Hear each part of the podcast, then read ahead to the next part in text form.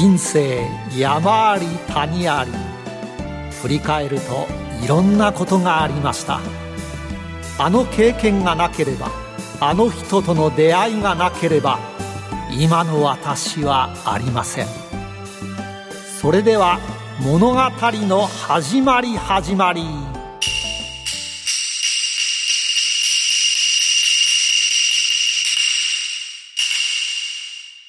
企業トップが語る人生波乱万丈。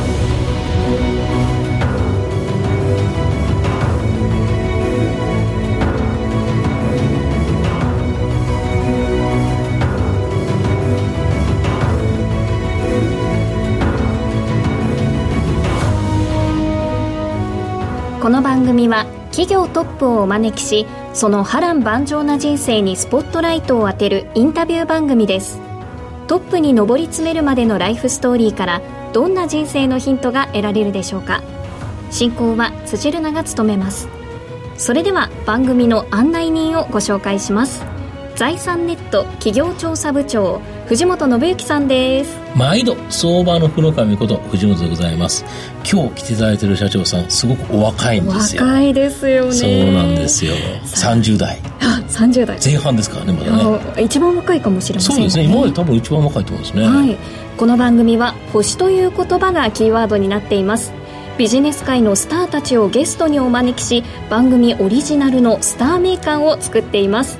人生の最大の転機を大金星人生の最大の失敗を黒星としてゲストスターに年表を作っていただいているんですが年表によりますと藤本さんもおっしゃっていましたが今日のスターは、はい、1984年生まれ東京都で生まれた都会のスターでございます、はい人生の金星は2回ありまして1回目の金星は20歳の時で大学在学中に起業を経験し現在自身が代表を務める企業の基盤となるメンバーと出会えたことだそうです。そして2回目の金星は大学卒業後にある企業に出向したこと。そこでビジネスの作り方を学びここでもある大事な方と出会ったんだそうです。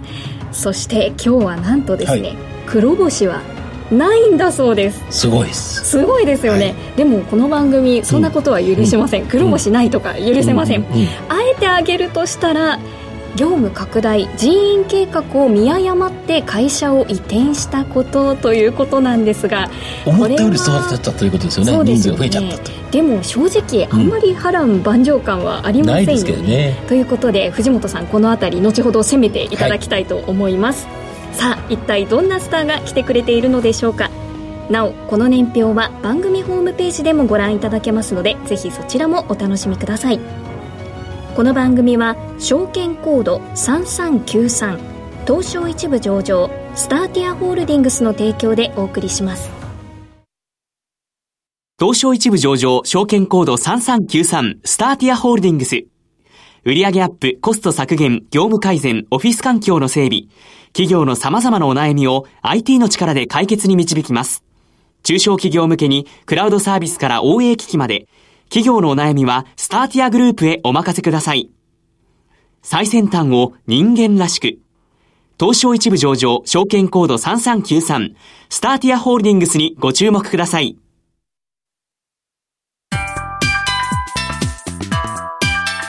スター小原古今東西。それでは今日のスターをご紹介します。証券コード7035東証マザーズ上場アンドファクトリー代表取締役社長小原高正さんです。よろしくお願いします。よろしくお願いします。よろしくお願いします。それでは会社の紹介をしたいと思います。アンドファクトリーは東京都目黒区青葉台に本社があるスマートフォンアイデアカンパニーです。創業4年の会社でスマホのアプリ開発に強みを持つ企業です。漫画、ホテル、IoT という一見別々のビジネスをスマホアプリという軸で統合したビジネス展開を行っています。漫画では、集英社など大手出版社と組んだ漫画アプリを提供しています。ホテルでは、ホテル内で様々なことがタブレットで操作できるアプリを開発。最先端の IoT デバイスを一箇所に集結させた近未来の IoT ルームを設置したホテルを運営しています。IoT は東京電力、NTT ドコモなどの超巨大企業と組んだビジネス展開を行っています。ということなんですが、藤本さん。で、普通ですね、この通常スマホアプリ開発企業というのは、アプリ開発、これをするだけっていう会社が多いんですけど、このアンドファクトリーさんはですね、漫画だったらですね、それを電子化するというところ、これ作業、手作業かかるわけですけど、はい、あとホテルだとホテル運営の受託もするというところとか、あとコンテンツ作成の提供、要はですね、人手が関わる業務を行うことによって、利益率は高いのに、まあ、参入障壁が高くてですね、まあ、他社への乗り換えが困難なサービス、これをですね、提供していると。まあ、創業4年で東証マザーズに、まあ、新規公開するなど、まあ、急成長してきてるんですけど、今後もですね、僕引き続き急成長できる企業じゃないかなと思いますね。はい、創業4年でマザーズ上場って早いですよね。早いですね。社長さんもお若いですし、今日はいろいろとお話伺っていきたいと思います。はい。今からスター小原の生態を探るためにパーソナルな質問をたくさんぶつけていきます。一問一答形式でお答えください。それでは、よーい、スタートスターが誕生したのはいつ ?1984 年8月1日です。年齢はおいくつですか ?34 歳です。出身地はどちらですか？東京ですね。子供の頃のお父様のお仕事は？自営業で理系の開発とか節水とかの仕事をしてました。兄弟は何人ですか？一人っ子です。子供の頃は一言で言うとどんな子？あんまり言うこと聞かない子でしたね。勉強スポーツどっちが好きでした？スポーツの方が好きだと思います。初恋は何歳ですか？保育園の年中さんくらいです。国語算数英語理科社会どの科目が一番得意？社会が得意です。日本史です。一番尊敬するあなたにとってのスターは誰？父ですね。好きな女優さんはいますか？戸田恵梨香さん子供の頃は何になりたかった？ペットショップの店員です。では社長になるとは思っていましたか？いや全く思ってなかったです。社会人1年目はどこでスタートしましたか？と CA モバイルという会社で広告事業をやってました自分の人生を漢字一文字で表すと？うんうん、うん。それでは最後の質問です。私辻るなを一言で表現してください。ビーバー ビーバーですビー、はい。ビーバー初めてですね。ビーバー大体動物ですよね。そうですね。はい、難しい質問ちなみにあの、ペット、えー、ショップの店員さんになりたかったって、はい、ペット好きですか？そうなんですよ。犬が昔から大好きで。あ、うちも飼われてたんですか？はい。何、何犬飼ってたんですか？ミニチュアダックスンドミニチュアダックスンドですか、はい、なるほど。で、あとですね、まあ、お、あのー、お父様ご自身が起用された、まあ、事業家だったということで、はい、子供の頃から事業はだけでやろうと思ったんですか、うん、やろうとかは全く考えてなくてですね、うん、あの、ただ、就職をしなければいけないみたいな概念は特にあの、うん、なかったので、家庭で。うんうん、なんで、そこが、あの、企業を後押ししたっていうのはあると思います。なるほど。あと、この家の教育方針で、個人スポーツ、これを進められて、小学校から道場に行って剣道をかなりされたとか。そうですね。あの、幼稚園からやってました幼稚園ですか？はい。はいはい。あの、個人で結果が出るスポーツを何かしら取り組めっていうところが家の方針で、うん、で、柔道か剣道、どっちか選べって言われて剣道を選びました。うんあと、あの、中学受験をして、中高一貫の、この東京大学教育学部附属中学、えー、教育学校、こちらに進学されてるんですけど、はい、ここって双子ばかりのユニークな学校だったとか。え、なんで双子ばかり？そうなんですよ。双子が、あの、とても多い学校でして。双子枠があるんですよね。受験で。入試で。双子枠、三つ子枠があるんですよね。抽選しなくて、あの、受験受けれる枠っていうのがあって、それが双子枠とか。え、どれぐらいの倍率なんですか？双子枠。そんなにいっぱい双子？僕らの時は、よ、4分の1か5分の1くらいが双子だったんじゃないかな。そんなに？そうなんですよ。います、はい、そう。だから双子ばっかしっていうか、はい、でクラス内に絶対双子いるんですよね。いますいます。へえ、それって双子がいることによって何か教育方針が違ったり、特別なことってあったりするんですか？あ、学校自体は特にあの、通常よりもなんか自由な校風が多いぐらいの学校なんですけど、やっぱり双子の教育をちょっと違う環境でどのように育っていくかの違いを見たりとか、そういうところを研究していく学校だったんですよ。要は同じ遺伝子を持って生まれてるわけなんで、一卵性だと。で、同じ教育のように同じ学校に入れて、同じような教育するのに、なんで違ってくるんだろうというのを、やっぱり教育する、まあ研究するための学校なんですそうです。教育学部ですね。東京大学の教育学部に付属してる中学校なんで、はい、中学高校なんで、うん、まあその教育みたいなんですよね。教師の方も、あの、うん、ここの大学から来てもらったりとかしてたので、かなりの珍しいというか変わった人たちがいっぱい来てて、ユニークな学校ではありますね。何かそこで影響を受けたこととかありましたか？本当に自由な発想が育まれる学校だと思っていて、あの、通常の企業への就職よりかは、自分で独立して何か事業やったりとか、してる子が今、あの、振り返ってみても多いですね。6年間あれなんですよね。その、高校から入ってくる方おられないから、はい、ずっと同じメンツで。何人でしたっけ ?120 人ぐらいしかいないんですよ。なんか3クラスしかなくて。そうすると、もう120人全員知ってますよね。もちろん6年間一緒にいれば。はい、もう双子も間違えることなく。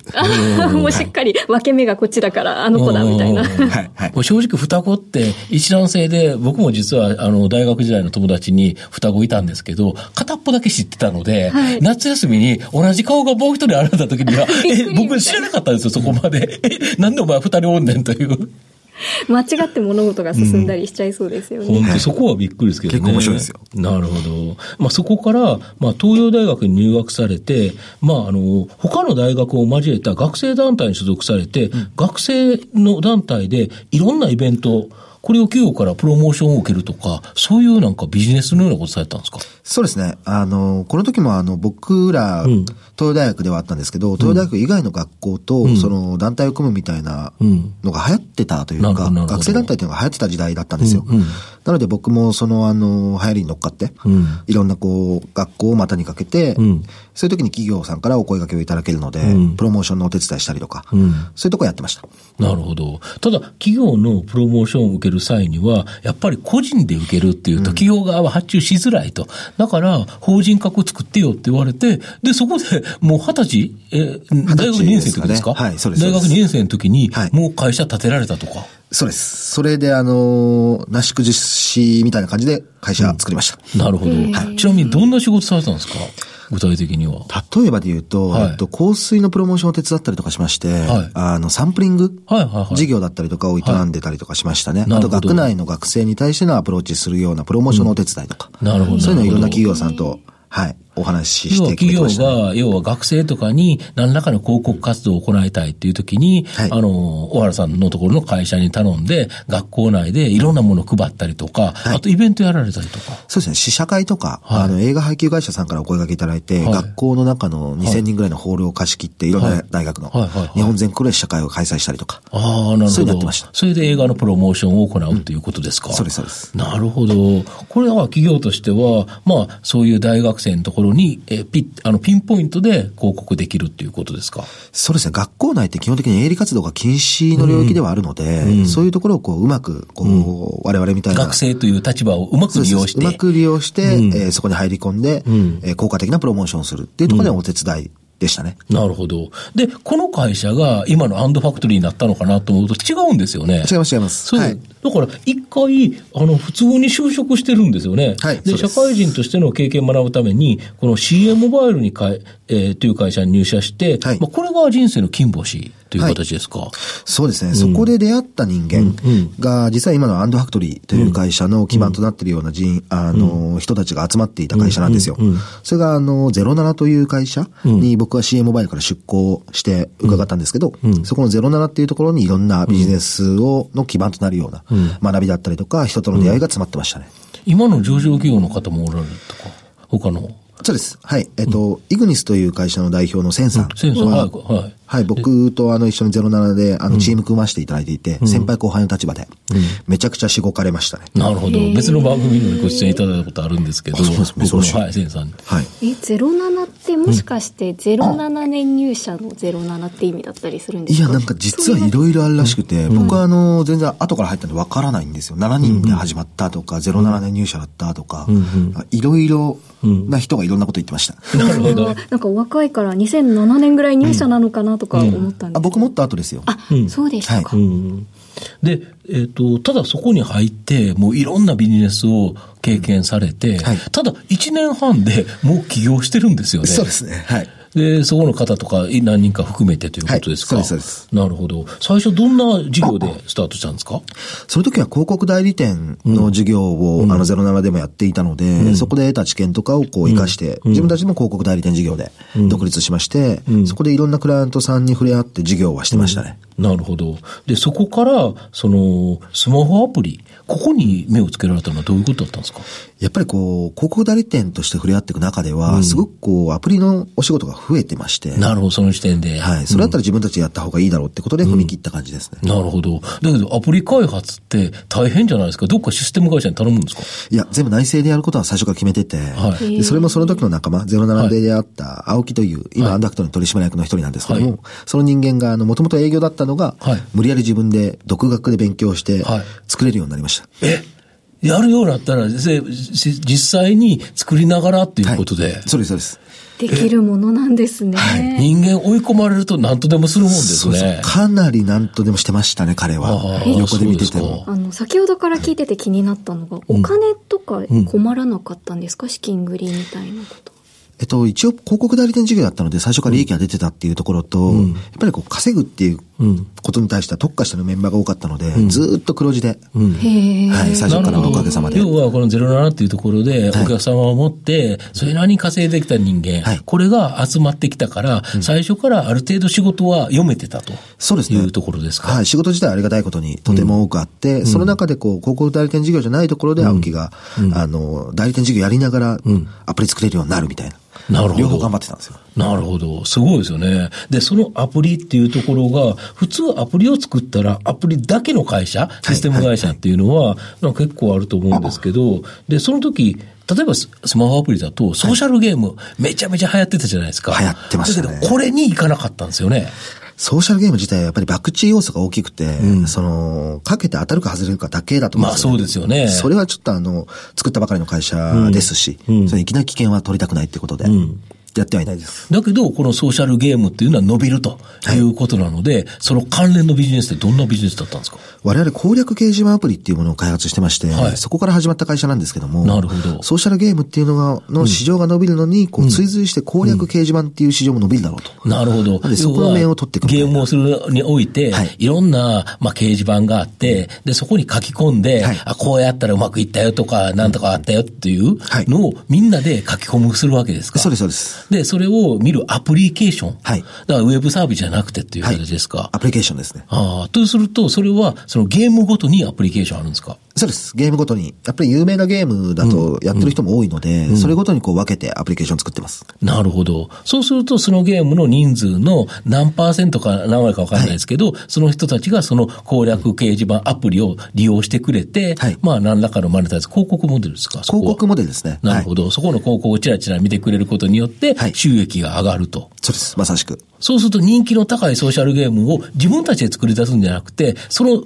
その人たちが伸びていけば、自分たちも事情的に儲かる。そうですね。時代のこう先読みをして、このゲームが伸びるだろうと思ったら、その攻略掲示板アプリを作ってみたいなことを繰り返してました。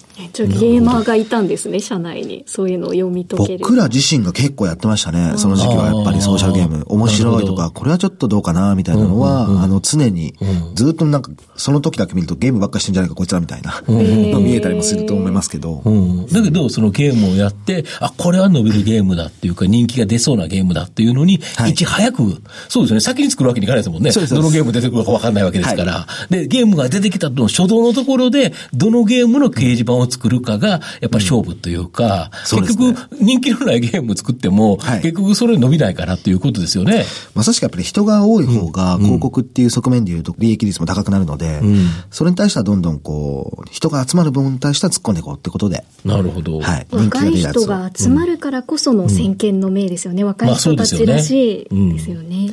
あと、あの、漫画というものに目をつけて、これも大手出版社と組むと、他のやつだと、漫画アプリだと、いろんな漫画のいい漫画をいっぱい入れましたというようなアプリが多いと思うんですけど、はいはい、御社の場合は、例えば、スクエアエニックスさんだと、スクエアエニックスさんのこの漫画とか、うん、集英社さんだと、集英社さんのこの漫画のアプリとかっていう形ですか、そうですね。その、各会社さんの各領域ごとには、うん、漫画アプリというものを作らせていただいてまして、うん、これも取締役の青木が、うん、そのアプリケーションビジネスの始まる最初からですね、はい、絶対やりたいと思ってたビジネスなんですよ。なるほど。それが出版業界だったりとか、漫画業界っていうところの、こう、売り上げが減ってるっていう課題を、アプリケーションで解決できるだろうっていうところがすごく大きくありまして、それを各出版社さんとそれぞれお話しし合いながら、各課題をこう、クリアした形でアプリケーションを出していくみたいな、そういうビジネスに取り組ませていただいてます。これ一つは広告モデルと、課金のモデルもあるっていう。課金ってどうやってやるんですか？あの、読みたい本があった時に、はい、その続きを読みたかったらその分のコインを買っていただいたりとか。なるほど。はい、最初は少しタダで読めるんだけど、無料で読めるんだけど、先をちょっと読みたくなったら、課金と。これ1回の課金っていくらぐらいするんですか？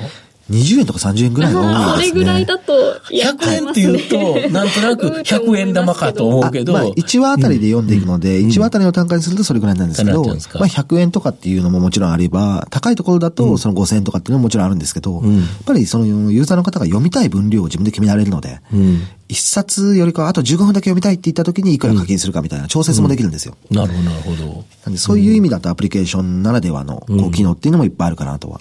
なるほど。そこから、まあ、IoT 事業に参入して、ホテルのこの開発運用はい。やられてるっていうのは、これどこから来たんですか？これもですね、先ほどその出版領域のこう課題をアプリケーションで解決するっていうのと同じように、こう宿泊領域とか不動産っていうところの課題を IoT というものだとかなり解決できることが多いんですよね。なるほど。で、例えば、こう、省エネ化だったりとか、はい、省人化だったりとかっていうところのオペレーションの問題だったりとか、はい、エンターテインメント空間を作るみたいな部分が、はい、我々なりに解決できる、こう、方法が見つかってたので、うん、ならば自分でやってみようってことで、実際ホテルの方の運営までこう手を伸ばしたみたいな感じです。中にあれですよね、土地を買ってホテル建てて売却っていうところまでやられてるんですよね。はい。不動産屋さんみたいなもんですよね。一部その側面もありますね。あるんですよね。はい、だから御社って非常に面白くて、スマホアプリっていうのが全ての軸にはなってるんだけど、はい、これになんか人手が一つ一つかかることが全部結構入ってますよね。入ってますね。人手は大事ですね。そうですよね。はい、逆にこの人手が入ることによって、うん、よその会社はなかなか参入しづらいですよね。うん、なかなか難しいと思いますね、やっぱり。こうアプリケーションの会社が土地を買うみたいなところに踏み出すのは、人材もそうですし、タイミングもそうですし、いろんな要素がこう、関わってないといけないっていうのは我々も考えてたので、それをこう、最初の段階で集めていたっていうところが、うちの会社の強みではあります。なるほど。そうすると人材に多様な人材がいたということですか。はい、そうです。多様、多能な、あの、いろんな能力の持った人たちが集まってたと。はい、そうです。いうことですか。これは恵まれました。これだから小原社長だけじゃないわけですよね。そうです。要は、この仲間の力ががあって、初めてできるということですか、はい。全然僕よりかは、そのいろんな職能を持っているプロフェッショナルの仲間、うん。うん、そこのこう活躍が一番強いですね。なるほど。で、創業4年で、まあ今年9月にですね、東証マザーズに、はい、えー、上場されてるんですけど、はい、金をついた時になんか感想ってありますか？